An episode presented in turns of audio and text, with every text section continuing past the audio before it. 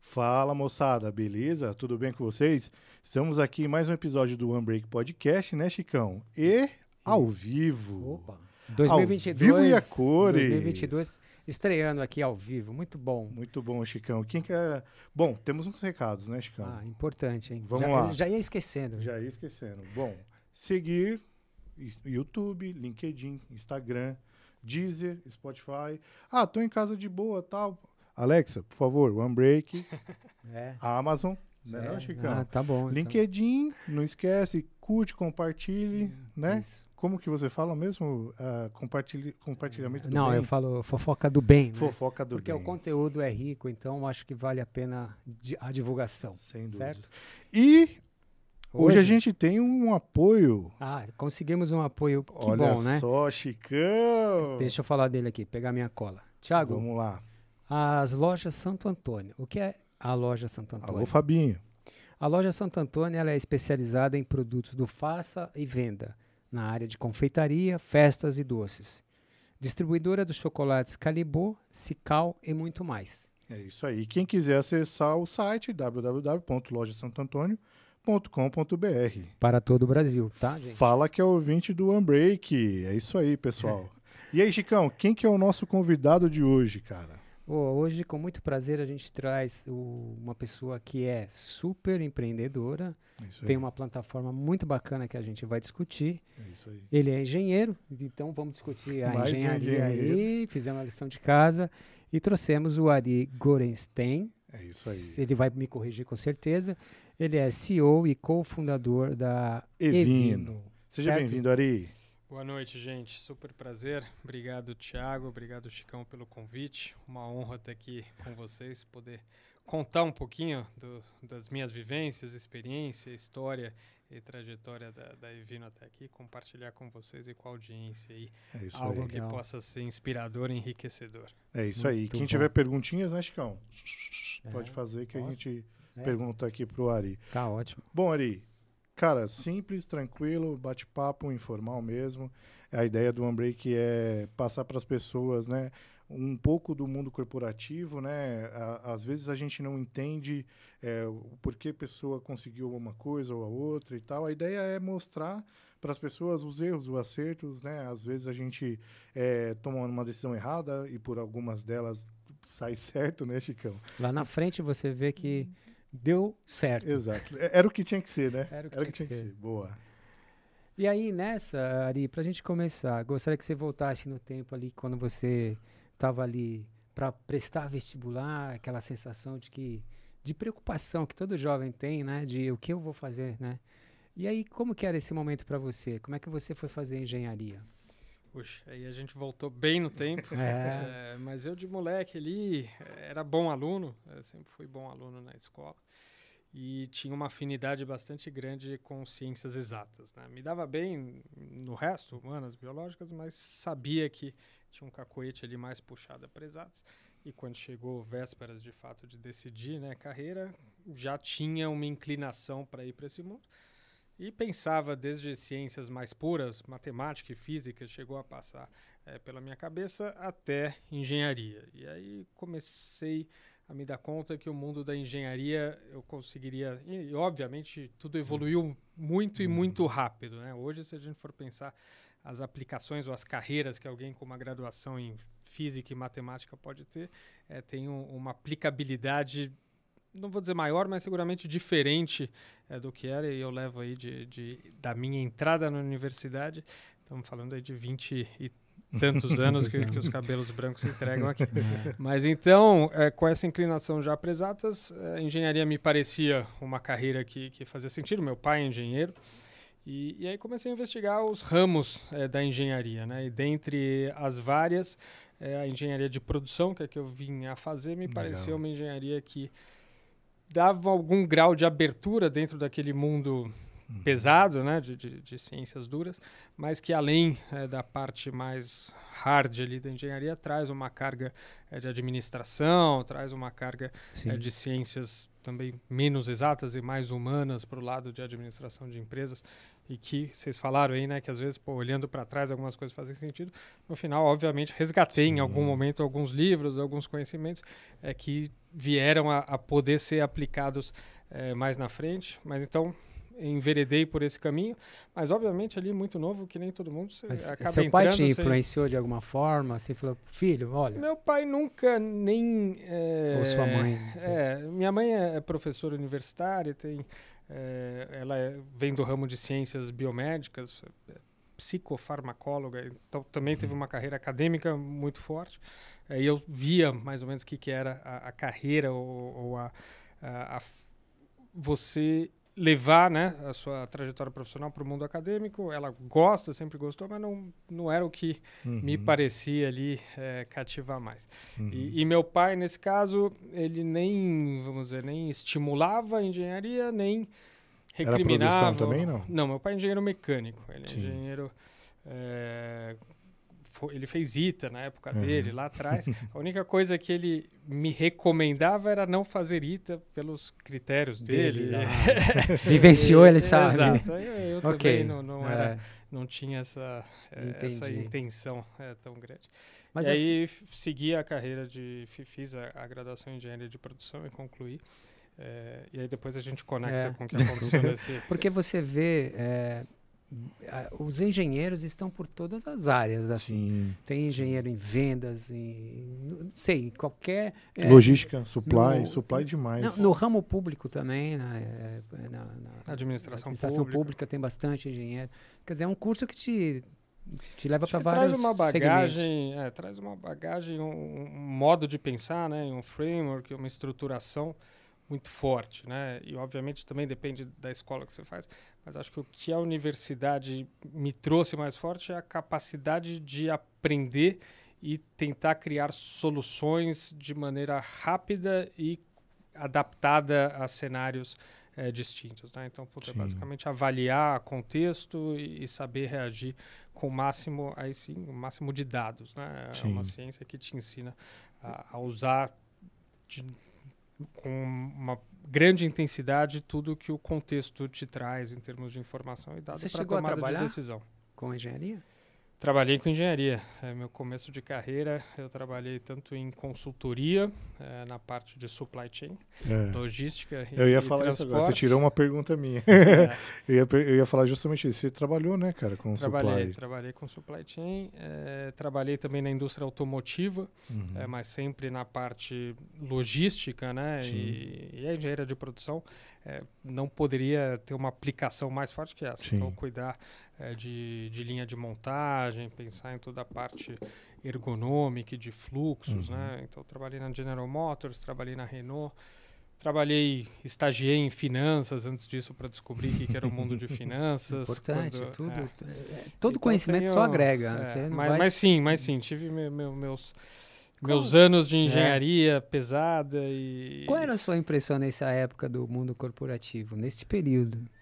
Cara, do mundo corporativo, eu vivi é, entre estagiário e, e recém-formado e profissional ali de começo de carreira, é, várias é, corporações com perfis diferentes em países diferentes, né? Então, uhum. com graus, vamos dizer, de, de hierar hierarquia, com graus de burocratização ou de política distintos. Então, desde o que eu vivi aqui é, na Gol Linhas Aéreas, que era na época uma startup que estava começando, então com, com informação que fluía mais rápido, empresa mais sim, ágil, sim. É, até o que eu vivi em General Motors aqui no Brasil, o que eu vivi em Renault na França, é, e o que me marcou muito é, e aí também tem as particularidades, talvez, da própria indústria automotiva. Né? Na indústria automotiva, eu via que a progressão de carreira, na época, então, Sim, mas não deve sim. ter mudado tanto, é muito lenta, né? Então uhum. você entra e para você de fato ascender, é, existe uma questão temporal que de alguma maneira ela também rege o rumo das carreiras, né? Obviamente que é, toda e qualquer corporação, empresa tenta aplicar algo de meritocracia, mas para mim ficava muito caro, claro que não existiam carreiras meteóricas, não existiam ascensões rápidas pela dinâmica, né? Isso, isso é algo que me marcou na época. E, obviamente, hoje o cenário que a gente vive é outro, é. E, e, é o é. cenário da garotada que trabalha com a gente é outro, Não, é outra outro vibe, né? mindset. Né? Mas é isso, a, a, a, garotada hoje, a gente joga essa, né? De que todo mundo é, tem extrema é, urgência, né? Urgência para ser isso, para ser aquilo, para entrar e já... Mas é, não é assim, né? Mas essa geração eu, é, eu tenho existe... três filhos, assim, de, o mais novo tem 22 e os gêmeos têm 25. Então, é, eu, eu tenho isso em casa, assim, né? Eles são acelerados, é outro mundo. É legal de ver, mas é, acaba, num, assim, impactando a vida, porque a vida real traz isso também. Não, opa, calma. Né? Não, isso é, a gente convive com isso diariamente, né? essa né? impaciência, esse é, afã, né? Afã. E, e essa, essa apreensão de fato para que as coisas sigam um ritmo que às vezes não é o ritmo natural, né? Às sim, vezes, sim. de fato, é isso, putz, cara, tem, tem. É coisa que a gente um vai ver tem, um pouco vamos mais... amadurecer, vamos solidificar é, algumas coisas, eu acho vamos trabalhar São coisas pontos. que a gente vai ver mais na frente, né? O resultado disso tudo, né? Assim, como que esses jovens, onde vai dar toda essa pressa, né? Batendo em certos é. nãos, né? E como você lida com isso como líder?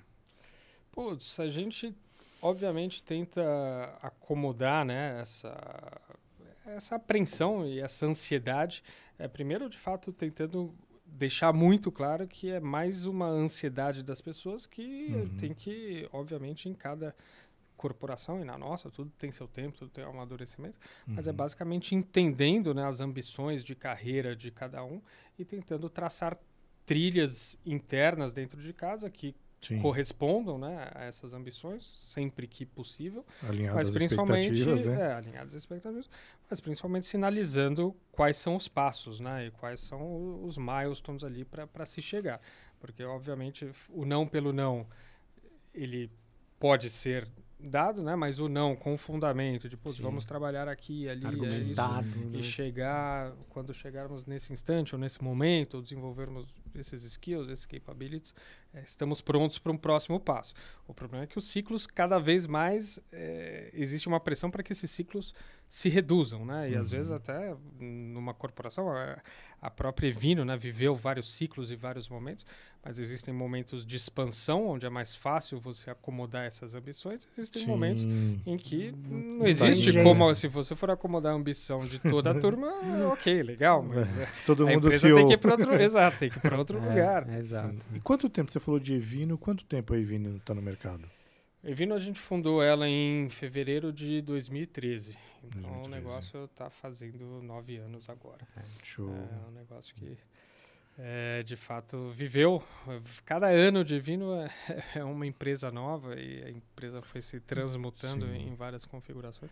Mas uma rampa, um crescimento exponencial em, em nove anos que trouxeram muito aprendizado, muito cabelo branco, mas, mas também muita conquista, muito orgulho. E muita gente boa trabalhando com a gente. É, eu, eu, eu lembro que eu, eu conheci a Evino em meados de 2015 ali, que foi, eu acho, eu curtia um pouco de... Comecei a curtir vinho ali. E, e eu lembro que eu olhava e pensava no desafio ali como empresa, porque existia outra plataforma ou não? Tinha já a wine.com.br, que ainda é concorrente direto, mas uhum. que foi também. Cada uma das empresas se... foi se pivoteando né, uhum. e, e, se adaptando com, com propostas de valor um pouquinho diferentes, mas hoje ainda são concorrentes. E na época eles eram, em 2015, é, que a gente vinha tinha começado há pouco tempo, uhum. eles eram o player que tinha maior uhum. market share e dominavam o mercado. É, e a gente vinha como challenger ali tentando é, conquistar o nosso, o nosso espaço. espaço. É, eu lembro que, que foi bem diferente porque, bom, uma que é a diversidade, né, cara, de, de, de vinhos, eu acho que isso é um, um diferencial aí, tanto a parte, né, é, black, né, a parte mais é, reserve e a parte mais de combate, e quando eu entrei no site, pô, lá em 2015 ainda era um estava aprendendo a, a, apreciar o vinho. E isso me chamou a atenção principalmente pelo fato de, de ter o e-commerce, né? A plataforma e-commerce, eu acho que, cara, eu não tenho é, 2015, eu não, não lembro de ser, obviamente que tinha ali o Mercado Livre, que é há anos que ele está em líder aí, na liderança, mas transportar bebida era um grande desafio, né, Ari? Super desafio. A gente reinventou um pouco da logística, do supply Sim. chain, do, do packaging é, para transporte de, de vinhos, né? Hoje já é mais commodity, Isso, as é. caixas são sim. mais semelhantes, os próprios é, parceiros logísticos, as transportadoras. É, Hoje todo mundo aprendeu, já se adaptou, né? Já se adaptaram, exato. Mas o vinho tem vários desafios, né? A gente, meu sócio que brinca que o vinho, o vinho ele é super perigoso, né? Porque sim. é um produto que quebra e que mancha tudo que está do lado, né? Então, assim, a, estraga, não é só o vinho. O estrago é grande. Às vezes, óbvio, você está tra transportando um Chateau Margaux, um vinho caro, putz, é um baita preju. Mas às vezes, tá, o grosso, você está transportando um vinho de média gama, entrada de gama, o problema é ele tá do lado de um telefone celular, Isso. de uma TV de plasma e, e manchar tudo papel, aquilo. Hoje, obviamente, papel, papel papelão. Não, não, e vocês trouxeram isso, né? Porque é, é, na época era muito segmentado. Porque eu trabalhei com bebidas, o Chicão também, tudo bem que Energy Drinks eu trabalhei com quentes, é, e, e, era muito segmentado. Então, assim, pô, vai transportar garrafa? Só garrafa, não pode mais nada. E para polarização logística, de entregar para todo mundo num preço barato, né? Porque não adianta você pagar muita grana no frete, você querendo ou não, você teve que né, falar, não, ó, exato, exato. carrega brinca, o computador do lado é, do, da garrafa mesmo. Um, é, é anedota, mas uhum. na época, um dos parceiros logísticos grandes com quem a gente veio a trabalhar e desenvolver uhum. bastante coisa em parceria, mas na época ele operava para a nossa concorrência e ele tinha uma operação de guerra ali quando ele tinha que interromper no sorter dele o manuseio de outros produtos, parar, fazer um setup no qual basicamente ele colocava almofada é, uhum. no final de cada uma da, das rampas de saída do sorter para processar vinho, porque era para garantir que o vinho ia passar. Mas é o que você falou, não conseguia conciliar o vinho com o que tem de Magazine Luiza, Mercado Livre, Sim. roupa, moda, outras coisas que estavam passando. Hoje essa realidade já está muito longe, porque de fato o packaging é, evoluiu muito. Não, a, a caixinha com a divisória tem, ali é top. umas uhum. caixinhas uhum que não são caras, que são ergonômicas, Sim. que oferecem uma experiência de unboxing é, muito legal, que tem uma estética bacana e que a, o índice de avaria é mínimo Sim. e, obviamente, a turma também aprendeu a, a manusear, a manusear, processar, adaptou maquinário para suportar. Mas essa, essa pegada que você menciona aí de tentar, de fato, democratizar o consumo, no nosso caso, de vinho, é, foi como a gente entrou no mercado. A gente entrou no mercado com essa provocação. E vocês é... entraram numa época que os key accounts estavam assim com um, um, cardápio gigantesco ali. Então você ia no Pão de Açúcar, você tinha lá 300 marcas separadas por país e tal, ou seja, estava fácil também de comprar, né? Sim. E aí... a abundância de marcas de vinho no Brasil. O Brasil é curioso, né? Porque uhum. quando a gente olha, é, vamos dizer, a maturidade do mercado de vinhos no Brasil por vários quesitos, não é um mercado super maduro. Uhum. Em contrapartida, a oferta de vinhos que a gente tem no Brasil, ela se compara, se não supera Isso. a oferta de vinhos que a gente tem em mercados ultra maduros como uhum. Inglaterra, Estados Unidos, eh, Japão, onde Sim. você tem um leque absurdo. E no Brasil isso o mercado também evoluiu de 2013 para hoje, mas sempre foi verdade. Uhum. O que a gente entendeu quando a gente entrou que a gente trouxe um, uma proposta de valor um pouco diferente do que é, os key accounts e os grandes varejistas, é que o que a gente via de gap no mercado era em vinhos que a gente fala de vinhos do velho mundo, numa boa relação custo-benefício. Então, o vinho francês, o vinho italiano e o vinho espanhol, principalmente, porque o português sempre teve muito Sim pela questão cultural. Mas essas três origens, elas eram menos trabalhadas pelos key accounts, que sempre trabalharam e seguem até Sim. hoje trabalhando muito, Chile e Argentina. Isso. Mas na Itália, na França e na Espanha eram normalmente vinhos mais caros. Um Rioja mais caro, um Chianti mais caro. É, e o que a gente fez foi é, tentar desconstruir isso e trazer vinhos é, que a gente começou a desenvolver esse sourcing, tanto no começo com parceiros importadores, quanto depois e até hoje, né, com nossa própria rede, desenvolvendo os nossos é, parceiros vinícolas e, e grupos, é, a gente tentou desconstruir e começar a trazer para o mercado vinhos dessas origens é, em preços basicamente muito similares ao que o sujeito estava acostumado a pagar no vinho argentino e chileno. Então, Uhum. o cara que queria dar um passo e descobrir um vinho diferente, Diferente. ele vinha para Evino. E outra coisa que E acho que é acessível, né? acessível. E outra coisa, você comentou, você ali em 2015 descobrindo o mundo dos vinhos, né? Uhum. Outra coisa que a gente tentou fazer é que o que a gente via era o seguinte: é, você tem primeiro os key accounts, né, o canal de supermercado livre serviço, que também, guardadas as devidas proporções, evoluiu. Mas na altura é livre serviço, né? O sujeito vai lá na Sim. gôndola, se depara com essa enormidade de rótulos, não conhece muito, então fica Perdido. Perdido, Ele vai pelo né? preço, né? Vai pelo preço, vai pela imagem É. do rótulo, vai pelo que ele já conhece, vai na bola de segurança, mas acaba se privando de Sim. experimentar É. coisas diferentes. É, então ele tinha pouco auxílio e apoio e a gente entendia que no online a gente conseguia trazer muita informação, obviamente um time de customer service a serviço se precisar é, de algum apoio, mas na tela ali muita informação, recomendação, com o que que harmoniza, como que qual que é o a parte que a gente fala, né, organoléptica, mas que no final é o gosto daquele Uhum. vinho, os aromas e tal, e, e trazer isso para o É, cliente de uma maneira mesmo, muito né? fácil. Ensinar, Ensinar. o cara a, a tomar um bom vinho, a degustar, a mas, entender. Mas né? isso no Brasil, é- essa parte de ensinar, eu não sou um conhecedor de vinho, eu gosto de vinho. Tô Nossa, você nessa- gosta pra caramba. Eu gosto. Mas eu nem, nem vou falar nada perto de- dele aí, pelo Não, amor de pelo Deus. amor de Deus, nós somos só curiosos. É, eu ainda estou comprando pelo preço. Não, mas é nesse ponto que eu vou te falar. É, a falta, eu não sei, falta de informação, um pouco é, forçar demais a amizade, porque hoje você tem um Tudo na mão. acesso, tudo na mão. Mas eu, eu acho assim, por exemplo, é, é, como a grande maioria, é, você sabe muito bem, né? No Brasil a gente não conhece vinho, assim, né? Tirando a galera que tal, lá em cima, tudo bem. Mas é, eu vejo que o brasileiro, eu com os meus amigos e tudo, aonde eu vou, é, tem um vinho. O Chico quer um vinho, tal, não sei o quê.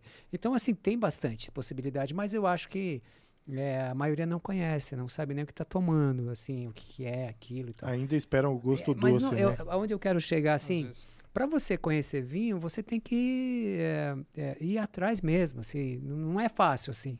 Não. Ainda não é, fácil né? e é- não, assim, eu costumo brincar que ele é tão fácil ou tão difícil quanto você queira, né? Obviamente, se você quiser ser um especialista, e eu nem me considero um especialista, mas o mundo do vinho, ele é riquíssimo e diverso e você tem todas as ciências que a gente estava falando, né, do, do, do background ali, mas tem todas as ciências combinadas ali de Uhum. putz, climatologia, pedologia, Sim. química, etc. Tá tudo ali no, no vinho, né, biologia. É, então é, é de fato algo complexo. Mas se você quer simplesmente, vamos dizer, provar o vinho de maneira mais despretensiosa e ter prazer com o vinho, com pouquinho de conhecimento você já Você consegue. consegue se guiar. E o principal conhecimento é você saber qual que é o perfil de vinho Do que agrada o paladar. seu paladar, né? então é Uhum, você se uhum. educar a não... Você tem que tomar vinho para você, né? Você tem Sim. que ter prazer Sim. é, com vinho. Então, a partir do momento que você começa a reconhecer aquilo que Sim. você gosta, fica muito mais fácil é, você se guiar e você também pedir recomendação. Não, puta, eu gosto de um vinho é, com, com, sabor um, com um sabor um pouquinho mais adocicado, com fim de Sim. boca é, mais, com menos madeira, com mais madeira, com É, mais no tanino, menos tanino. Pinot Noir é leve, você consegue É. tomar mais, mais geladinho, Sim. não é tão adstringente. Então tem... é, O principal ponto é esse. entendi. Mas aí voltando ao, ao que eu dizia que a gente tentou desconstruir, então primeiro, pô, o autosserviço, que é o canal, e até hoje o canal que concentra 80% da, da venda de vinho, tem essa deficiência do sujeito ficar desamparado ali na hora de fazer a escolha. E Sim. o outro canal, que até hoje é um canal importante, é o canal da loja física, né? Mas a loja física de vinho, ela É. tem aquela particularidade, de, normalmente, a loja especializada é aquela loja que, putz, é aquela é, atmosfera mais sombria, luz baixa, móvel de madeira, o sommelier de terno e gravata. E para esse sujeito que ainda não se situa tão bem, o cara fala, puta, primeiro vou entrar né? ali, eu vou ter que deixar as calças para comprar o vinho. E outra coisa, eu vou entrar ali, o sommelier vai me fazer duas, três perguntas, eu vou passar vergonha ali. É isso. Então eu não vou nem entrar. É. Então mesmo o sujeito que às Afasta, vezes ao quer, invés de atrair, afugenta, afasta. afugenta. E aí outra tese e hipótese que a gente tinha, que depois também se provou verdadeira, é essa. É o ambiente online digital, cara, você está ali no É. conforto da sua casa, na sua poltrona, sem medo de passar ridículo, você pode ficar duas horas, né? é, zapeando ali, indo de vinho para vinho, um lendo, Google se lá, esse aqui e informando, tal. exato. Tem sugestões, né? Tem sugestões, tem vídeo do sommelier, tem um Sim. monte de, de, é, pistas ali para te ajudar a te guiar na, na sua seleção. E a gente entendia que atendia muito bem esses dois públicos, né? O cara que não conhece tanto é, ou que está disposto a conhecer mais, mas que não quer nem ir para o autosserviço, onde ele vai ali acabar partindo de pistas barato. que não necessariamente são aquelas Sim. que vão entregar a melhor experiência nem o melhor vinho para ele, ou aquele cara que putz, ir para a loja para ele já não é a jornada eh, na qual ele se sente a loja física, né, se sente É. mais confortável. É, e aí a gente colocou de pé a plataforma com essas Numa algumas época- coisas que a gente foi entendendo que eram diferenciais competitivos. Você só tem é, a plataforma, né? Não tem loja física. A Evino hoje não tem eh, loja física, a gente fez algumas experiências com iniciativas eh, físicas, desde Quiosque, eventos, quiosque, tivemos um bar e tal. Eh, então, Evino como Evino, não. Eh, a Evino recentemente adquiriu a operação da Gran Cru, que é importadora, distribuidora de vinhos, e a Gran Cru, sim, eh, tem uma rede grande de lojas, são mais de 20 lojas próprias e mais de 120 franquias eh, da Gran Cru. E esse passo foi dado justamente eh, numa busca de tornar o conceito Evino e o do grupo um conceito muito mais multicanal e omnicanal. centralizar a distribuição. É, avançar postos de, de estoque e, também desenhar. É, obviamente, você ganha né, em capilaridade, uma malha diferente, mas começar a desenhar é, todo, toda essa experiência que hoje, no final, é o que o cliente busca. Né? Essa experiência é que ela é, transita de maneira muito fluida entre o ambiente físico e o digital. O sujeito consegue comprar online, buscar na loja, consegue Isso. devolver na loja, é, ele consegue receber muito mais rápido porque a entrega é feita a partir da loja. Quando ele entra no site ou na loja, é, a gente consegue identificar quem é ele, quais são os, as preferências, os gostos, por onde ele Uhum, navegou, quando é o aniversário, é, quando que é o, o- É, o- é. a bodas BI, de ouro. pra- exato. é- aí você é traz tudo isso para enriquecer a, a Uhum. jornada e a experiência. É, a ideia de, de, de, de distribuição era interessantíssima, obviamente, mas nós, assim, que vo- você principalmente, que conhece de supply, é, sabe que é custo, né? E, e eu vi o seu OTIF é 95% para mais, né? Mais. É, né? É. Nosso Então- ativo na Black Friday foi de 98%, na última Black Friday. O, o OTIF... E temos um engenheiro tocando lá o supply chain também. Boa, é. Não, Que que é um OTIF? então, é, é on time On in time full. in Na verdade, o, o, é, o OTIF é um KPI que, que é um dos principais KPIs de supply chain que marca se, se o cliente recebeu o que ele queria, quando ele Hum, queria. Tá, tá. Faz uma leitura. É, exato. Então é um dos principais Bacana. KPIs aí de, Dá de supply. Dado muito bom a gente empresa. acompanha né? muito. E se o cara. E, e aí eu, eu tava vendo foi 95 enviado- ponto alguma coisa, 60, É, isso eu acho. chegou a ser a média no histórico É. mais longo. Hoje a gente está batendo 96, é, na média dos últimos 12 meses, mas a gente se desafiou a fazer um mês de novembro com um OTIF acima de 96 no mês. Sim. E é um mês que, é, obviamente, e não é só a gente que segura essa bronca, Sim, depende sim, da sim. eficiência de uma série de parceiros. É, e a gente conseguiu fechar em 98. Então, Então, parabéns imagina. aí se, se o Hum. Fábio Melo, a Bárbara estiverem escutando. Não, aí, sim, é do o parabéns. André que ajudaram a entregar Não, essa. eu Fábio. que sou de supply posso dizer, 98 é, é do caralho. Muito Não. No- então quer dizer, cem- Entendi, 98% dos pedidos dele, ele entregou no prazo e o que o cliente queria. Muito bom. Mas o desafio, a gente falou um pouquinho de supply, dessa coisa de avançar estoques, né? Um dos grandes desafios é que, obviamente, não adianta nada você ter um bom OTIF se a sua promessa de experiência ela não é uma promessa Ah, de é. É acordo com a expectativa do cliente. Não, nem se é único. Se eu te prometo entregar em duas semanas, puta, é fácil. Eu tenho um É. OTIF de 99. É. Cara, eu tenho duas semanas para vir sair aqui, sei lá, da Vila Leopoldina e chegar em Pinheiros. Sim. Ok. Então, não significa nada sem você ter uma experiência de serviço, uma Sim. logística de e a gente vem, ao longo do tempo, primeiro, diminuindo muito a nossa promessa de entrega, mas o que a gente vê hoje é a expectativa do cliente, né? E acho que a pandemia mudou muito isso. E a gente falou há pouco de Mercado Livre, Magazine Luiza, esses players, Amazon, também tem feito investimentos brutais, né? Em centros de distribuição, em ativos, frota ou parcerias, é, para de fato fazer com que conceitos como Next Day Delivery, né? Entrega no dia É. seguinte, entrega em poucas horas, passem a se tornar mais usuais ao cliente. E Uma vez que o Sim. cliente começa a se habituar, ele imagina que esse nível de de, de serviço ele passa a ser padrão, né? E isso começa a ser Sabe, é- menos um diferencial competitivo e mais algo higiênico, né? O cara entrou, É. ele tá esperando, vai Eu já tô em dois, nível. três dias. olha, Eu é- já tô não no mais que eu ponho isso. entrega no próximo dia. Eu tenho Eu uma reclamação, cara, sobre essas coisas de entrega, assim. Na pandemia, eu moro em, em casa, né? E o pessoal que vai entregar, é, às vezes eles estão tocando a campainha sete horas da manhã, assim, de sábado. Oito da noite. Não tem, Chicão, não- acabou. Me- do mesmo Pô, jeito nem que... acordei sete da É. manhã no sábado. do- Não É dá. que Porque às vezes você- tem entrega agendada, mas a entrega agendada nunca é tão próxima, né? É. Para ter o next day, você tem que ter uma janela mais Maior, flexível. é. E aí, de fato, Ah, é, pode acontecer. Não, foi vinho, né? Mas eu, eu- agora mesmo, a gente fez uma compra e, e o cara que foi entregar, não, não sei, que meus filhos estavam em casa, mas não- nem, nem perceberam, sei lá, o que estavam fazendo lá, trabalhando. É, ele, o cara entregou no vizinho. Mas é, Chico, tá Não, mais flexível. Mas só que na, quando você Nas ia- instruções de nas entrega, né? instruções de entrega, estava assim, entregue. Aí eu liguei pro meu filho e falei, não, pai, aqui ninguém entregou, não aconteceu nada. Pô, mas tá entregue aí. O cara deixou no vizinho. E o desespero. Tava o vizinho por acaso ali no, do lado. Ele Posso falou, deixar é, é, pronto, né? Sei lá. Mas Não, principalmente esse por marketing. em casa é, não, não é trivial, porque É. senão você tem que É. fazer muitas retentativas de entrega, É. o custo sobe.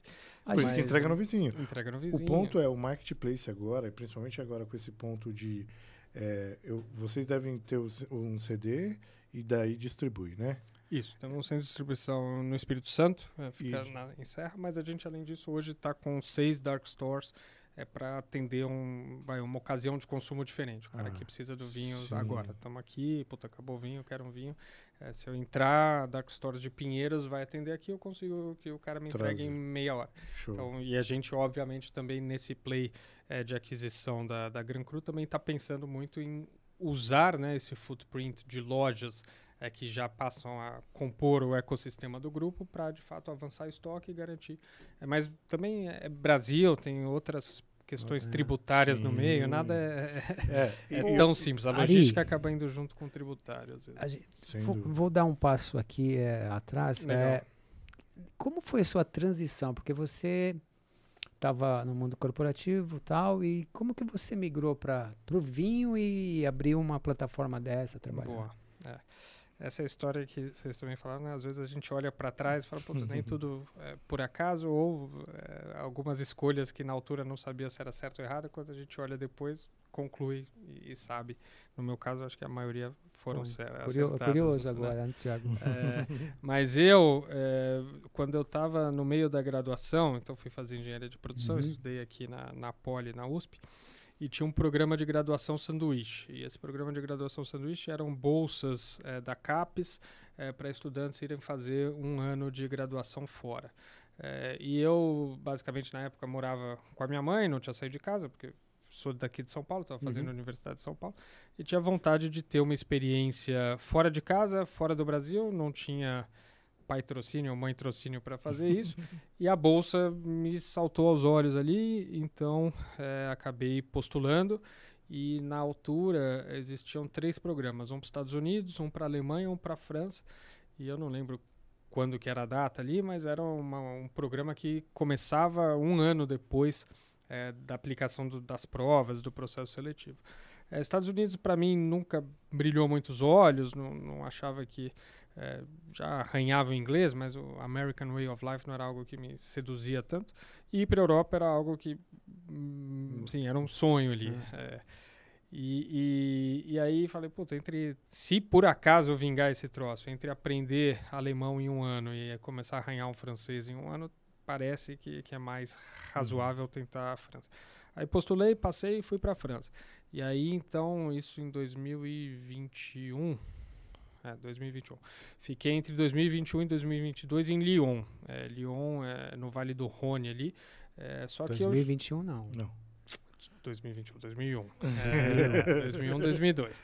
É, não, se fosse 2021, não ia ter nem saído do país porque não iam me deixar. Não ia. É, Não ia. Mas está entre 2001 e 2002. E, e aí fiquei então no, em Lyon durante um ano, mas nessa época era putz, um- acabei chegando na universidade aquele, aquela panelinha de estrangeiro, né? Então um monte de brasileiro, um monte de, de espanhol, pessoal lá que faz Erasmus, uhum. né? Os intercambistas europeus. E, e, vivendo ali muito longe tanto da cultura francesa quanto do idioma francês, né? E falei, uhum. cara, puta, como é que como é que eu faço para socializar um pouquinho mais? E aí fui pesquisar na universidade o que que havia e, e lá, como aqui, você tem várias né, Atlética, Grêmio, etc. Lá acho que mais que aqui, tem putz, associação de peteca, associação uhum. de xadrez, associação disso, daquilo. E uma das coisas que tinha era o clube de enologia. E o uhum. clube de enologia era uma turma que se reunia quinzenalmente, acho que no começo semanalmente, depois quinzenalmente, enfim, é, pelo menos duas vezes por mês, é, ter debates, discussões em torno do vinho. E, obviamente, o vinho lá, a gente está falando, Brasil, o consumo per capita de vinho são 2 litros per capita. Na França, a gente está falando de qualquer coisa entre 40 e 50, dependendo do período. Então, assim, é algo muito mais disseminado, é, é disseminado e presente. Sim, sim. É, então, todo mundo ali tem putz, um tio que vinifica, tem um amigo ah, tá. que vinifica, quer seja hum. comercialmente, quer seja para a família, quer seja um, um, num porte menor. Então, basicamente, recebia gente que vinha trazer seu vinho, falar do seu vinho, é, estudava como é que era a vinificação, fazia é, basicamente uma mini formação ali de sommelieria ou de enologia muito curta, mas bem despretensiosa e sem um, vamos dizer, não fazia tinha, parte do currículo acadêmico nem nada. conhecimentos de vinho? Não, não tinha nenhum, nenhum, nenhum, zero, nenhum, nenhum. Acho que Curioso. Se bobear, antes de sair do Brasil, eu tinha tomado vinho em festa, sabe? Certo. É, Por acaso. É, nada... Restou, tipo... É, daí, daí. não, não tinha, não tinha cultura de vinho. Sim. E, e aí, frequentando ali, comecei a me interessar, porque de fato é um universo que é, é fascinante. É. E o relacionamento do francês com o vinho é muito diferente, né? A presença e o espaço que o vinho ocupa na vida do francês e vendo putz, os produtores vir falar da sua produção, Sim. com a paixão. E aí depois tinha também as rotas do vinho, né? De final de semana saía e estava do lado, né? Qualquer 20 minutos, meia hora, você está num vinhedo, você faz uma visita, você conhece uma, uma produção. Isso aí meio que me despertou a atenção, né? Então fui, comecei a. E tinha uma bolsa que me permitia, na época, comprar no supermercado lá vinho de. No começo era franco, depois mudou para euro, mas vinho de 5 euros, vai, que seriam uhum. vinhos aqui, um vinho de 5 euros no supermercado lá. Hoje seria um vinho no Brasil é, na casa dos 90 reais, 100 reais, então que eu, como estudante universitário, jamais é, me proporia. Então, ali, como meio que autodidata, curioso, comecei a, a estudar, a consumir, degustar tal.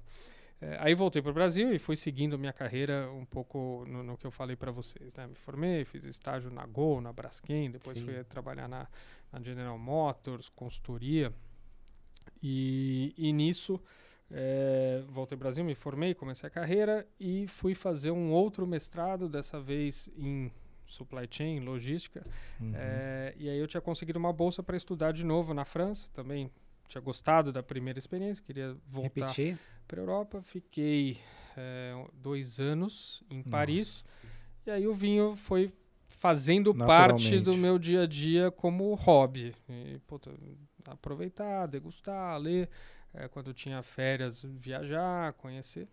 E, e, aí voltei ao Brasil, fui seguindo então a, a, carreira e nos meus 27 anos mais ou menos foi quando eu comecei a me questionar, putz, será que essa carreira para onde eu estou levando ela é, é, onde eu quero estar? E, e o vinho sempre ali meio que a, a dúvida presente é ali, não... presente, mas será que dá para fazer algo? E eu me sentia bem despreparado, né? Putz, para mim entrar nessa indústria, uhum. porque eu gosto, pô, muito legal, tal, uhum. mas é, Preciso me preparar. Não, não é tão, tão, tão fácil, né? Uhum. E, e, aí comecei a entender um pouco mais de como a indústria no Brasil estava eh, é, estruturada. O que me encantava era sempre essa parte mais voltada a comércio e marketing. De fato, puta, tentar construir uma cultura de vinho no Brasil, pelo menos garantir que o vinho tenha uma presença diferente e mais próxima ao que é na Europa e garantir momentos legais e, e que as pessoas tenham prazer eh, existe, é, com o vinho. Existe algum registro que você pode falar, putz, a partir de 2010 a partir de 2005, o vinho começou a, a, a fazer um, a, ter um movimento diferente no Brasil? Não, eu acho que o vinho no Brasil, quando a gente olha até a estatística né, de consumo per capita, é, ele vem nessa faixa aí de 2 litros per capita andando de lado. Hum. Onde houve uma mudança de ponteiro foi na pandemia. Na pandemia Sim. ele sai ali Então sempre Eu... flutuou ali entre 1.5 e 1.8, 2. Ele saiu de 2 e chegou a bater 2.8, 2.6, dependendo da fonte ou, ou do critério é, que a gente usa de, de, população. Então, de fato, a pandemia, é, eu diria que é o momento que alavancou. O que houve no passado, do ponto de vista de ciclos, são momentos em que o vinho importado toma maior presença ou menor presença, hum. mas mais numa migração entre o que é o vinho nacional, ou Sim. o vinho suave, o vinho de mesa e o vinho fino. Então existem alguns movimentos no que é o vinho como um todo, é, combinando todas essas categorias, mas se não nada tão transformacional no, nos últimos anos. É, e aí, bom, e aí para concluir, eu tava me sentia despreparado ali é, e já tinha essa escola de, de, de, fazer formações fora, tentar postular para bolsas e tal. E eu falei, seria, será que existe alguma formação em vinhos que eu poderia tentar pleitear e de fato adquirir um, uma bagagem é, mais formal e acadêmica que depois me permita dar um passo e ou empreender ou tentar entrar na indústria? É, e aí pesquisando tinha várias formações no Brasil, mas as que tinham no Brasil sempre para um lado muito técnico ou a parte técnica mais agronômica de cultura Sim. e cultivo da vinha ou a parte técnica mais de adega e cantina, né, de vinificação e enologia, mas nada tão amplo. Hoje até vemos formações mais completas de negócios, né, do vinho, mas na altura era só a parte mais hard mesmo Sim. de cultivo da vinha ou uhum. processos de vinificação. É, e aí eu encontrei na Europa o currículo que eu acabei fazendo, que era um mestrado em vitivinicultura, enologia, marketing e comércio dos vinhos. É, e isso foi em 2007 já, não 27, 7. é, e aí nessa altura eu falei, cara, vou via a grade, né, toda o, a trajetória acadêmica, né, e o currículo e me pareceu interessante, trazia vários da, dos, dos temas que eu queria me aprofundar e aprender. E aí, nesse caso, eu, eu, eu, me submeti à candidatura, mas super despretensioso, né? Porque eu falei, cara, tudo bem, o que eu tinha feito na vida ali, a graduação sanduíche, o mestrado em supply chain, eram candidaturas mais fáceis de defender, porque tinham tudo a ver com o que eu vinha é, uhum. Conquistando uhum. e a trajetória que eu estava é, construindo. É, e nesse caso, falei, bom, vou postular. E aí, no final, fui passando pelo processo, prova, entrevista, blá, blá, e fui aprovado. E aí foi o momento que é, você para e olha opa. e fala, opa, é, legal, tinha 27 anos, não, não é, obviamente já estava tava construindo minha carreira, tinha uma remuneração vai de acordo com, com meus pares com aí, com, ali, com o mercado. Tá. Mas ia basicamente deixar tudo para trás para apostar não. em uma guinada importante, né? É, e aí, puta, foi, foi, foram, sei lá, semanas de, de reflexão ali, mas no final das contas, o, o que é, me ocorreu é, cara, assim, é, tem mais chance de eu me arrepender de não ter feito do que de ter sim, feito. Sim, sim. É, porque o worst case scenario, né, o pior cenário fazendo é, puta, talvez eu faça, isso não me sirva para nada, mas eu mas vou ter enriquecido minha vivência com pessoal, vinho. vou ter, Vai ter tido, tido uma experiência legal com um é. tema que eu gosto, conhecido pessoas novas, lugares sim. novos e tal. E talvez eu volte a ter que correr atrás um tempo, entre aspas, perdido aí de, de dois anos sabáticos. Vai, se, se por acaso tudo tivesse, dado, é. tudo tivesse dado errado. Então fui, apostei, Foi. fiz.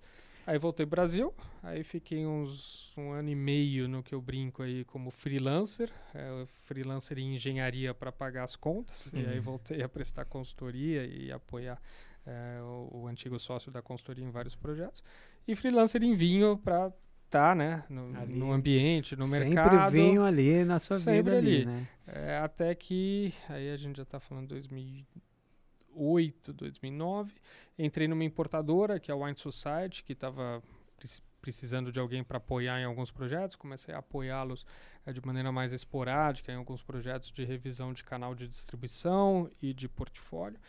E aí depois me convidaram, enfim, aí, aí tem uma história longa aí de, de vir a dirigir essa companhia por dois anos, em 2013 montar a Evino com o meu sócio Marcos. Ah, e aí ah, tá. entramos no capítulo porque, Evino. Porque assim, né, Thiago, é um, pô, abrir uma empresa no Brasil já é desafiante, Sim. né? É, abrir vinho, uma empresa de vinho no Brasil que não é o mercado de vinho, né? É, é assim, por um lado você vê como uma oportunidade, porque eu vejo assim, o tem um espaço gigante para crescimento de vinho, né? Sim, Porque é, eu quando fiz minha primeira viagem assim para fora, eu e minha mulher, eu notei assim é, como é comum na Europa assim o vinho na mesa no almoço. Vinho da casa, o vinho da casa é servido, né? É, então numa jarra aqui, você não sabe nem isso, o que você tá tomando, mas você toma. Isso foi em, quando acho que 96, se não me engano.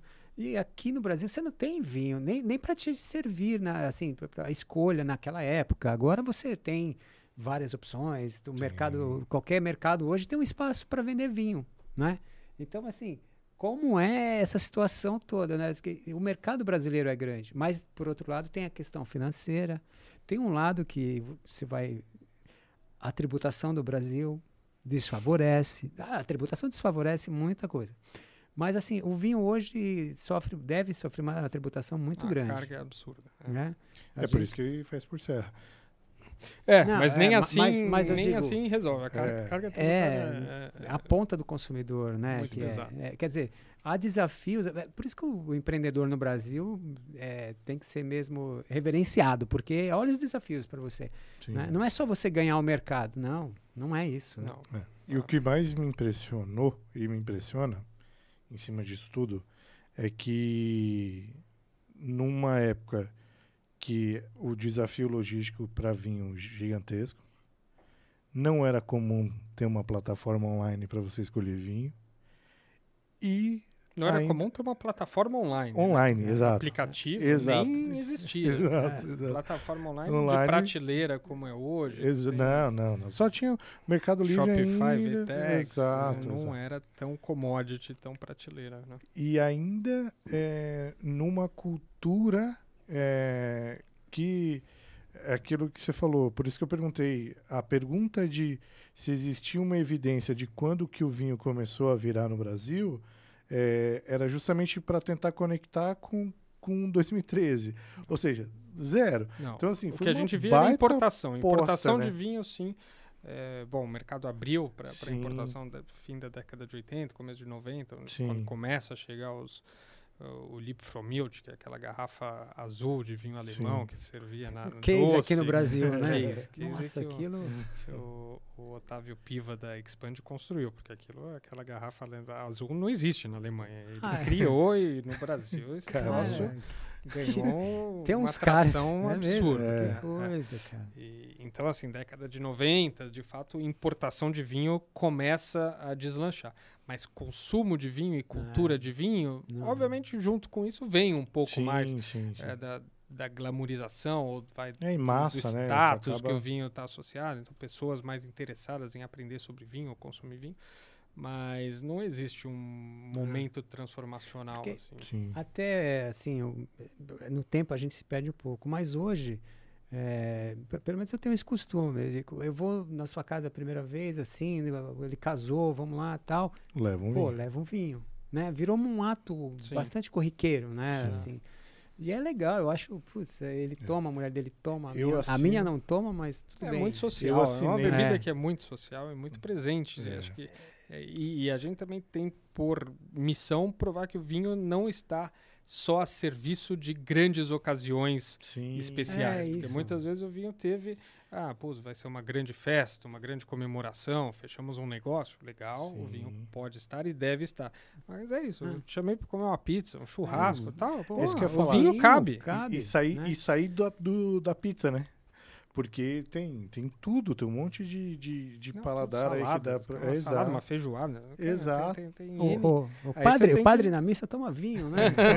então, pronto. Exatamente. É, é ou me- é- é- esse que é o ponto, porque a gente acaba, é, bom, trazendo o, o- você, né, uma ideia de cara inovadora, né, num- numa aposta total, e aí você vê a criança crescendo, é o que você falou, são nove anos isso? Nove anos agora. Nove anos, cada ano um- uma empresa diferente que vai se adaptando, e eu imagino que agora na pandemia foi uma, A pandemia foi, uma no nova nosso caso, empresa, né, um, cara? um sopro do ponto de vista de negócio a favor, né? Sim. É, obviamente, tudo que aconteceu ao redor, e Sim, com sim.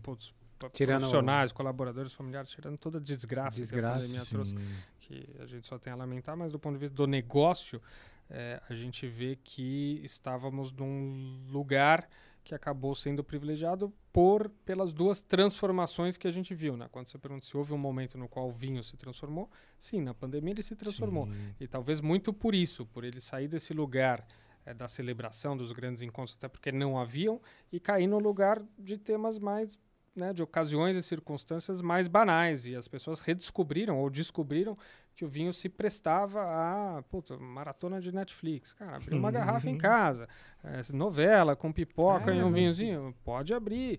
É, happy hour virtual no, no final não vou do sair, dia. Não vou dirigir, um né? Vou abrir esse vinho é, aqui. Vamos... Então, não, o vinho ganhou não, aquele vinho, E o digital é o que a gente, o digital é o que a gente viu. E, e, e aquela situação, né? Aquele vinho lá, não, mas aquele lá é para não, é, deixa ele lá para a gente celebrar, para uma ocasião boa. Não, uma ocasião boa agora, gente. Vamos abrir. Exato. É, eu, eu passei a assinar vinho na pandemia, porque eu não. Ainda mais que a minha esposa passou a tomar também vinho claro, né? E, e branco, e tudo, a parte ali especial com azeitona ali, uva e tudo mais. E aí a, eu passei a consumir também mais. Que chique. E, e assinar, cara. Eu vou na casa dele. Não, é, tem bastante. Já não vou mais, tem que ter, tem que ter, é, tem que ter todos de esses detalhes foi, aí. Então. é, mas o, o, o, ponto de, de você passar, por exemplo, assinatura, cara, isso é do caralho, puta ideia, cara. Porque no caso, é, é, ela me traz é, experimentações que eu não teria não se não faria fosse dessa sozinho. maneira. Ah. Entendeu? Porque assim, ó, é, você. Obviamente que você pode pedir, mas no caso você pode falar, não, eu quero, no meu caso que são quatro, né? Quero dois brancos e dois tintos, por exemplo. E aí eles eh, selecionam ali o, o, o que há de novidade no mercado, às vezes. Não, agora a gente, agora nessa combinação até de negócios, né? E Vino com, com Gran Cru, e Vino ah, sempre sim. fez o clube, sempre atuou com, com o modelo de clube. A Gran Cru desenhou um modelo de confraria também muito interessante, com, com, algumas mecânicas novas, algumas regras novas. A gente vai redesenhar esse pacote, mas sim, a, o clube, né, a assinatura, é, permite para o cliente fazer o que você falou, descobertas que talvez sozinho ele não faria, porque a gente tem nosso time de curadores sim. a serviço, fazendo a seleção, trazendo novidade. A gente putz, já trouxe vinho do Líbano, vinho da Romênia, vinho da Hungria, vinho da Grécia, Sim. que não são tão comuns e às vezes Isso. o sujeito não vai arriscar porque, será que é legal tal. E a gente consegue é, colocar coisas que saem do lugar comum, obviamente também trazemos os carros-chefe, né? Sim. Um Malbec argentino, um Carmener chileno, um Sim. Cabernet francês, tudo isso está presente, mas esses produtos mais inusitados a gente vê que o cliente gosta muito. E uma particularidade do brasileiro, quando a gente vê pesquisas é, de vinho mundo afora, é que o brasileiro ele é um cliente que costuma ser muito aventureiro, no sentido de é um cliente desbravador, até por ser um mercado, como a gente falou, menos maduro né, e mais incipiente em desenvolvimento, o, a, a, média do consumidor é mais curioso, ele quer provar, ele quer é, degustar coisas diferentes. E também pelo fato de que, o que eu falei, o mercado ele tem uma abundância muito grande de rótulos, uma abundância muito grande de rótulos chileno e argentinos, e às vezes o sujeito quer provar é, coisas diferentes. E o clube também acaba fazendo muito bem esse papel Sim. de, putz, ele vai ter apoio é, para fazer essas descobertas e navegar por mundos é, distintos do que ele está habituado. O, Ari, o, o vinho nacional é, sofre muito preconceito do brasileiro também? Ou melhorou? Melhorou. A pandemia melhorou bastante também. Na hum. pandemia, a gente vê um crescimento do vinho fino nacional é, hum. brutal.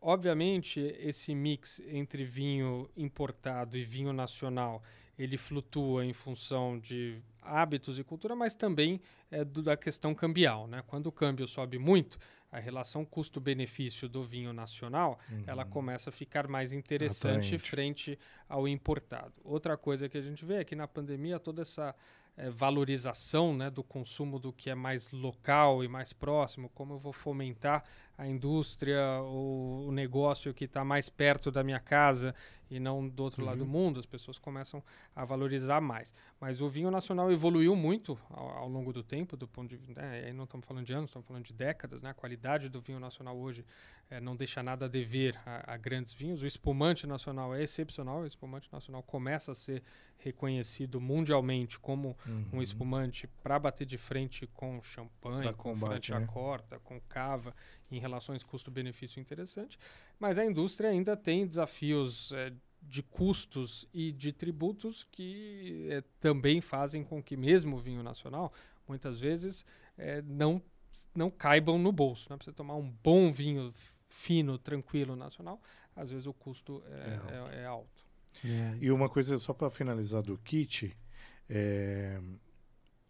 você tem dois e. e dois, come... quatro, seis garrafas. É, dois, você pode fechar com dois, com quatro, com seis. É, eu comecei com dois, fui para quatro, e cara, se você parar para pensar, quatro garrafas no mês é muito pouco. É muito ah, pouco. Sim, sim, sim. Então, você, naturalmente, você começa a avançar. Porque é, se e você... depende uh, uh, quantas pessoas na sua casa, por exemplo. Mas né? nem isso, Chicão. Duas pessoas tomam uma garrafa de vinho numa pizza. Não, é, não eu entendeu? Digo, então, por isso que eu falo, é pouco no mês, é. entendeu? Se você em casa nós somos cinco, né, por exemplo, entendeu? É uma noite. Não, uma noite. Precisa dois planos de não, ainda bem, é. que, ainda bem que só eu e o Fernando bebemos vinho. É, então. Assina o Devino, assina da Gran Cru. Um Devino, dois da Gran Cru. É, tá, tá bom.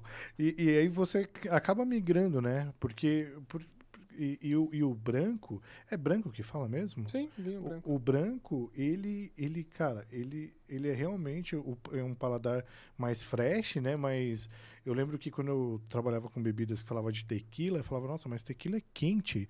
Não, cara, se você faz tequila com Schweppes, sal e limão, que é, é a paloma, é, é, um drink fresh. Sim. Então, é, acaba que se você toma bem geladinho com uma mas, uva, meu, você toma uma garrafa Não, tranquila. Mas ele está aprendendo. O, o, vinho rosé e o branco tem crescido bastante. Isso. É, fruto não só né, de coquetelaria, o sujeito Sim. consegue também pegar um branco, fazer um bom clericô é, e tal, quanto por essa questão da refrescância mesmo. São vinhos normalmente com teor de álcool mais leve.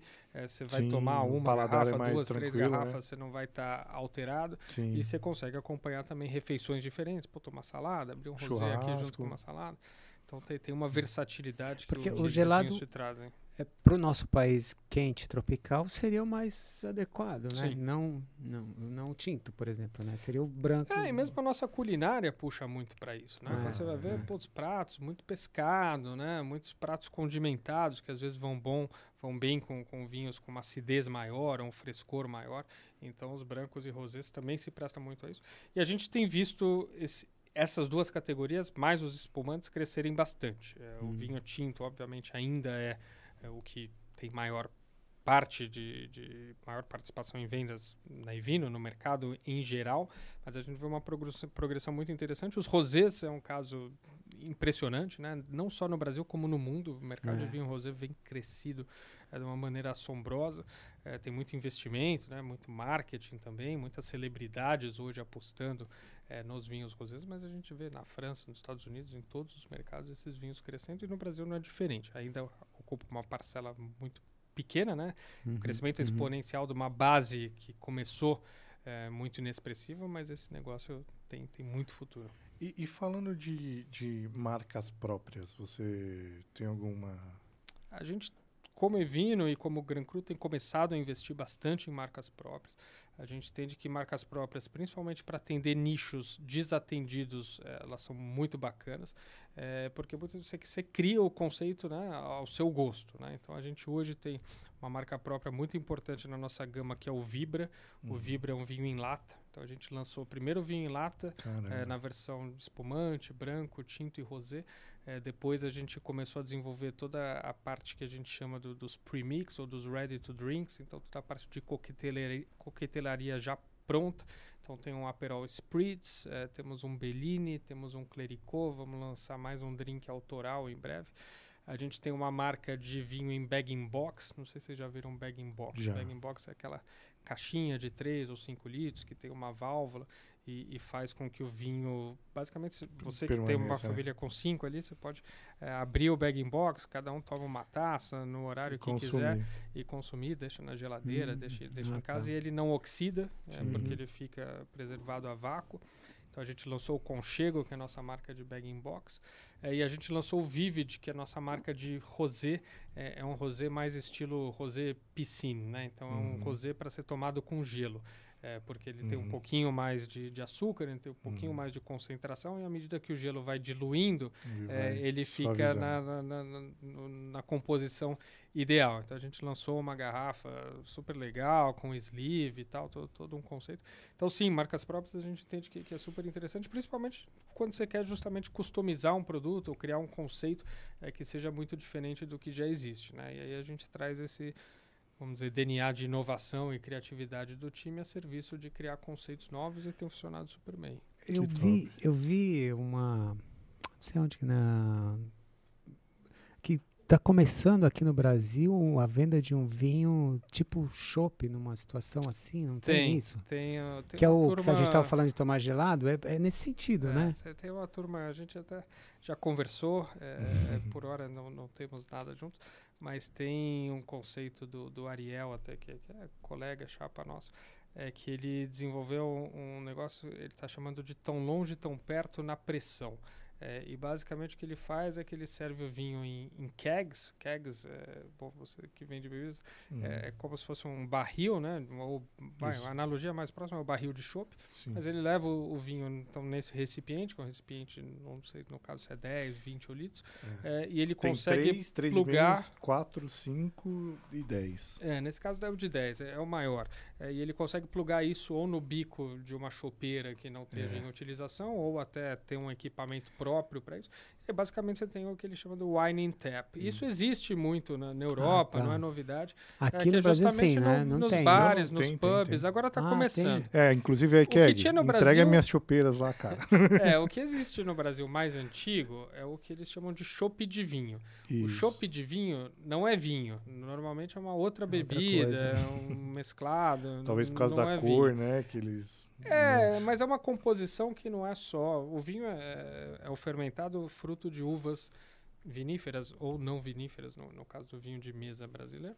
É, mas normalmente é a, é a, fermentação da uva. O chopp de vinho, ele tem outros elementos químicos. É um blend, vai. Seria uhum. um, um, ready to drink à base de vinho. Tem algo de vinho ali dentro. Mas esse conceito do, do wine in tap é justamente CO2, você né? ter é, é no ponto de venda como você servir uma dose. E é, e é bem legal, é, até pela pegada também de, de sustentabilidade, uhum. né? Sim, você sim, é, não tem transporte de garrafas, você pode também fazer com que o sujeito é, se abasteça no ponto de dose, né? Nesse caso, que, que seria o restaurante, o bar, o que quer que seja. É, ele pode até ir lá com um growler, como a cerveja, para encher o vinho e levar para casa é. e consumir. Então, acho que essa pegada de, de sustentabilidade, é, que também está chegando em todas as indústrias. Sim, né? No sim. vinho não é diferente. Sim, no cada vez mais. Vê, isso, é, uso cada vez mais de, de garrafas mais leves, com menos uso de vidro. Né? No passado, é, o, o, legal era ter aquela garrafa pesadona, imponente, que você põe na mesa. Obviamente, isso ainda existe mas em vários vinhos mais correntes a garrafa foi ficando mais leve por custo e por sustentabilidade. O tema dos bag box é uma embalagem super sustentável em termos de pegada de carbono, reciclabilidade. É uma embalagem que gera muito menos é, dano e uso de, de recurso, né? Então acho uhum. que tem bastante coisa acontecendo bacana aí nesse é, universo a tendência, de né? É, o, o, do Kegs é, é super tendência. é Assim como os copos Stanley e tudo mais. Uma pergunta, curiosidade. É, qual que é a diferença? Por que tem garrafas que têm rolhas e outras que têm é, é, cap, a, ro a rosca. Né? É. Ah, o vedante, né, que a gente chama mais clássico do vinho, é a rolha. Né? Uhum. O screw cap, a vantagem do screw cap frente à rolha, a primeira vantagem é que a rolha de cortiça natural ela tem uma chance de ser contaminada por um fungo que a gente chama de TCA, que é o tricloroanisol, uhum. que ele faz com que o vinho é, desenvolva um aroma indesejável, né? Então desenvolve uhum. um defeito, um aroma de papelão molhado. O screw cap impede esse desenvolvimento. Agora a rolha, então muitas muitas vinícolas começaram a adotar o screw cap primeiro para se livrar desse problema que Sim. é o que o pessoal chama na França é o bouchonnet, aqui é o vinho com cheiro de rolha, né? Uhum. É, então ele tira esse risco e aí, uh, estatisticamente, você vai ter uma produção que é a prova de TCA. É, agora, o segundo tema é o tema, de fato, da praticidade, né? O screw cap, você é. não precisa do, do, do, do abridor, abridor, você é. abre ali com, com, com, muita praticidade. É verdade. É, mais, um pouco do ritual. Exato. Então, mas culturalmente, em, no Brasil, que é um mercado que não ainda... ouve barulhinho, Não, Chicão. É, porque- você não tem um abridor, você você, não tira o lacre, você é. não tira a rolha, você não tem essa é, é, é a ritualística mesmo É, em, sim. em volta da, da abertura. Agora, o que você perde no screw cap é que o screw, o screw cap, de fato, ele, é, vamos dizer, ele inertiza é, qualquer tipo de é, contaminação para o bem ou Tipo para o mal mal, do é. vinho com oxigênio. A rolha, ela é permeável em alguma medida.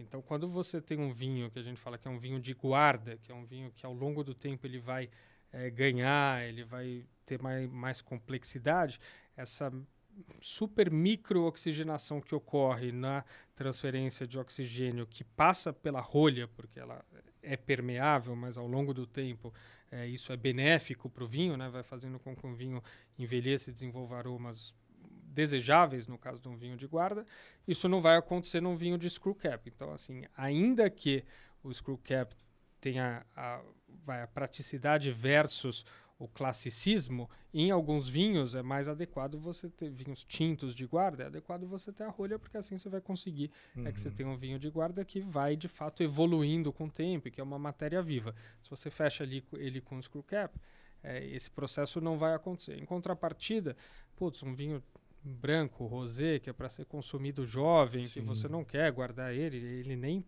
Nem é tá- se isso. presta É. a isso, né? Um vinho para você consumir na safra, na- no, no ano seguinte à safra, é, ele está fechado com o scrap, não é com o screw cap ou com a rosca, não é nenhum demérito, pelo Sim, contrário, né? Ele de sim. fato facilita. Aí você entra nessa questão de como o consumidor está preparado ou não e varia de mercado para mercado. Você vai Sim. Para Austrália, Nova Zelândia, Novo Mundo, putz, o vinho é todo em, em rosca, a não ser grandes. Vai pegar um grande tinto ali de Barossa Valley e ele vai estar fechado é, com rolha, porque o produtor fez ele pensando em ser um vinho para Hum. suportar vários anos de, de guarda. É, no Brasil, a rosca ainda não é tão bem vista por todos, então alguns produtores que poderiam, sem nenhum prejuízo ao produto, migrar de um fechamento, né, de um vedante para o outro, acabam não fazendo é, por uma questão de, de preferência do cliente ou de, de preconceito, né? Muitas vezes o cliente acaba falando, "Putz, É. de rosca é de qualidade inferior. Isso Por custo não, bobagem. né? Por custo não. custo não, É, custo não, não é necessariamente mais Não é, econômico. tá. Obviamente, se for para grandes rolhas Sim, de cortiça é. natural, Ah, é, sim. aí sim, a- Sim. o screw cap vai trazer uma vantagem, mas aí quando você está fazendo um grande vinho, Você não é não esse usaria. custo que, que fazer tem algum. é, se você falou de mercado, me passou na cabeça. pergunta, só pra não acabar a rolha. E aí, puxa, eu que guardo rolha, Ah, perco sim, várias cap, oportunidades é. de, de subir a minha garrafinha lá. cara. Entendeu? Porque É verdade. vem tem muito. cara que tem um quadro de rolha, um É, exato. Tem isso também, que, que bacana. O- Pois é, mas você, você deu uma ideia de negócio, né? Você vende o vinho é, com a tampa de rosca, mas ele acompanha a rolha Exato. do lado. É, Pô, tá? Já Bacana. Faz parte.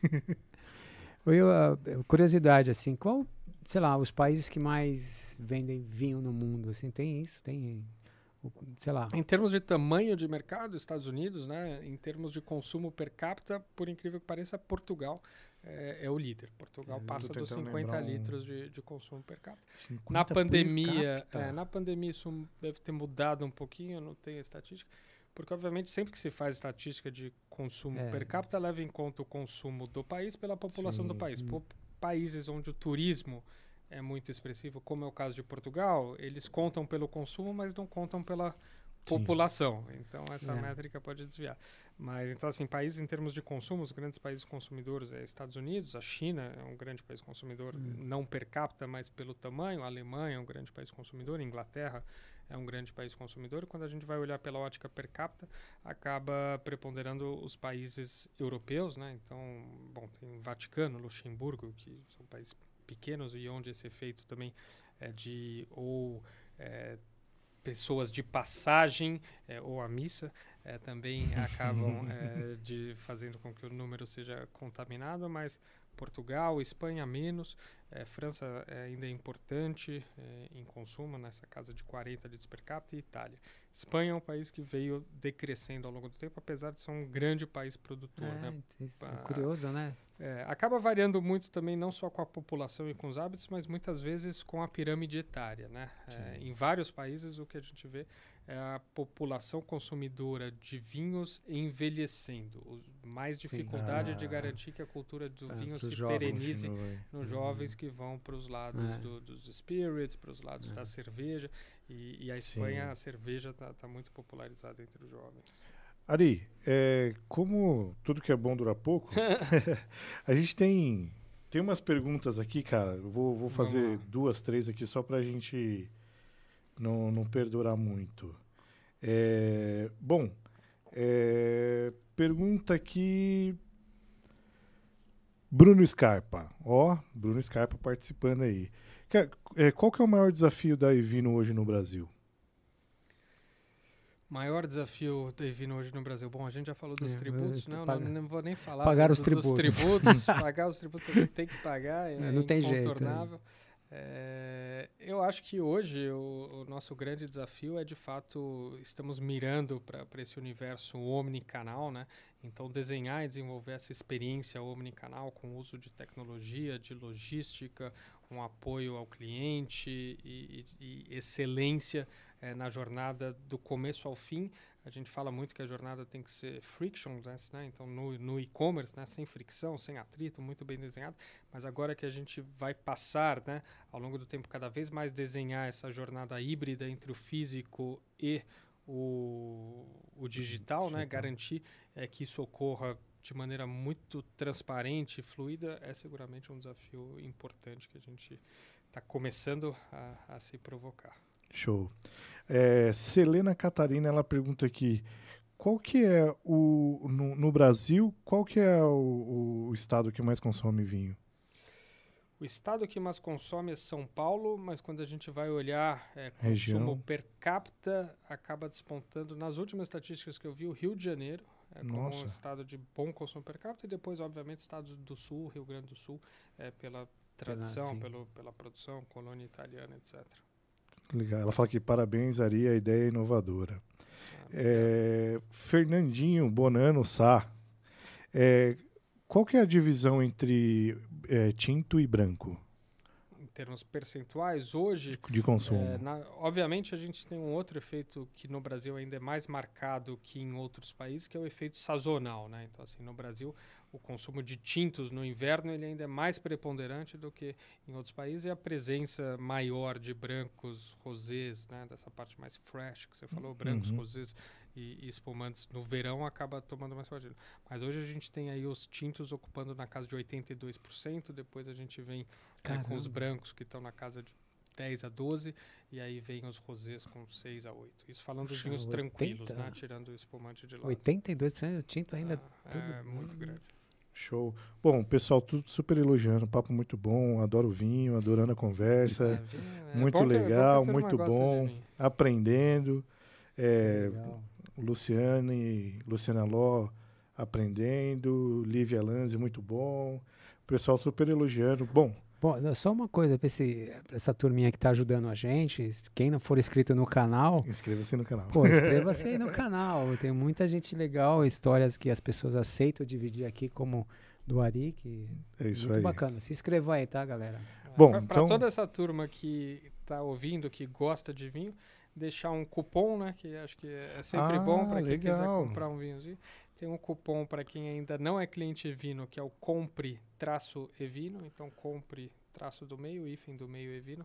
Vai dar um desconto de, se eu não me engano, 50 reais no carrinho em compras acima de 200 ou 250.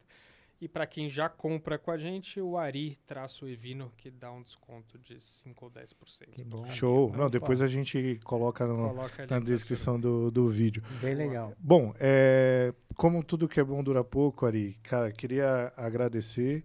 É, bom, eu sou fã há algum tempo, não só da marca, como de você, te acompanho há algum tempo. É, dizer pro pessoal que está em casa, né? Compartilhem, curtem, Isso. dê o like. De novo, tá no trânsito, a gente está no Deezer, no Spotify, no Amazon Music, tá em casa de boa, YouTube, LinkedIn, né? Compartilhe que isso é super bacana. É Temos recadinho, Chicão? Sim, mais uma vez para a gente agradecer aqui a loja, loja Santo, Santo Antônio, Antônio, especializada em produtos do face e venda na área de confeitarias, festas e doces. É, distribuidora de chocolates Calibô, Cical e muito mais. É isso aí. E para comprar no site deles, www.lojasantoantonio.com.br, pessoal. Você que está pensando em mudar a sua vida, fazer algo diferente, produzir, revender, ele na, na área de doces tem muita coisa, tá bom? Muito bom, É show isso. de bola, Chicão. Bom, Ari, mais uma vez, muito obrigado, tá? Para nós é um grande aprendizado, você deu um show aqui. É, fica Eu o que agradeço aí convite. pelo espaço, valeu, papo super bacana. E é o que você falou, falar de vinho dificilmente É. é, chato. É. Chato. Não, e fica o convite para a gente falar mais vezes e com certeza isso vai ser bem gratificante para nós, né, Chicão? É. Eu também agradeço porque você aceitar vir aqui, a gente não é jornalista, a gente não entende de vinho, mas eu acho é que a gente.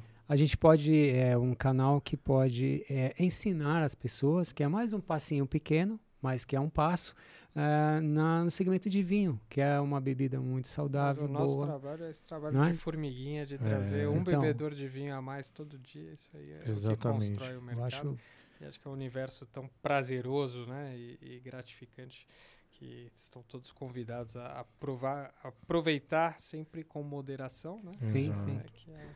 Bom, obrigado se mesmo. você quiser é, deixar uma mensagem final aí para as pessoas que que estão aqui Algum ouvindo. engenheiro que quer abrir Algum uma nova que- plataforma. Ah, Não, a minha mensagem, acho que pô, vocês começaram falando né, do- dos caminhos da vida que às vezes são tortuosos, né, e que a gente só vai olhar lá, lá na frente e falar, pô, isso tudo fez sentido. A minha mensagem é, é quem quiser empreender, né, quem quiser dar uma guinada na carreira, ir para um outro lado, é, obviamente tudo tem que ser medido o risco né, e o retorno. Eu fiz isso no momento em que, como eu falei, avaliei os cenários e vi que, que era o pior que podia acontecer e, e fiz uma aposta que hoje gera frutos. Tenho bastante orgulho do que tem sido construído. Então, assim, meu convite a todos é, é ousar, pensar, arriscar com consciência, né?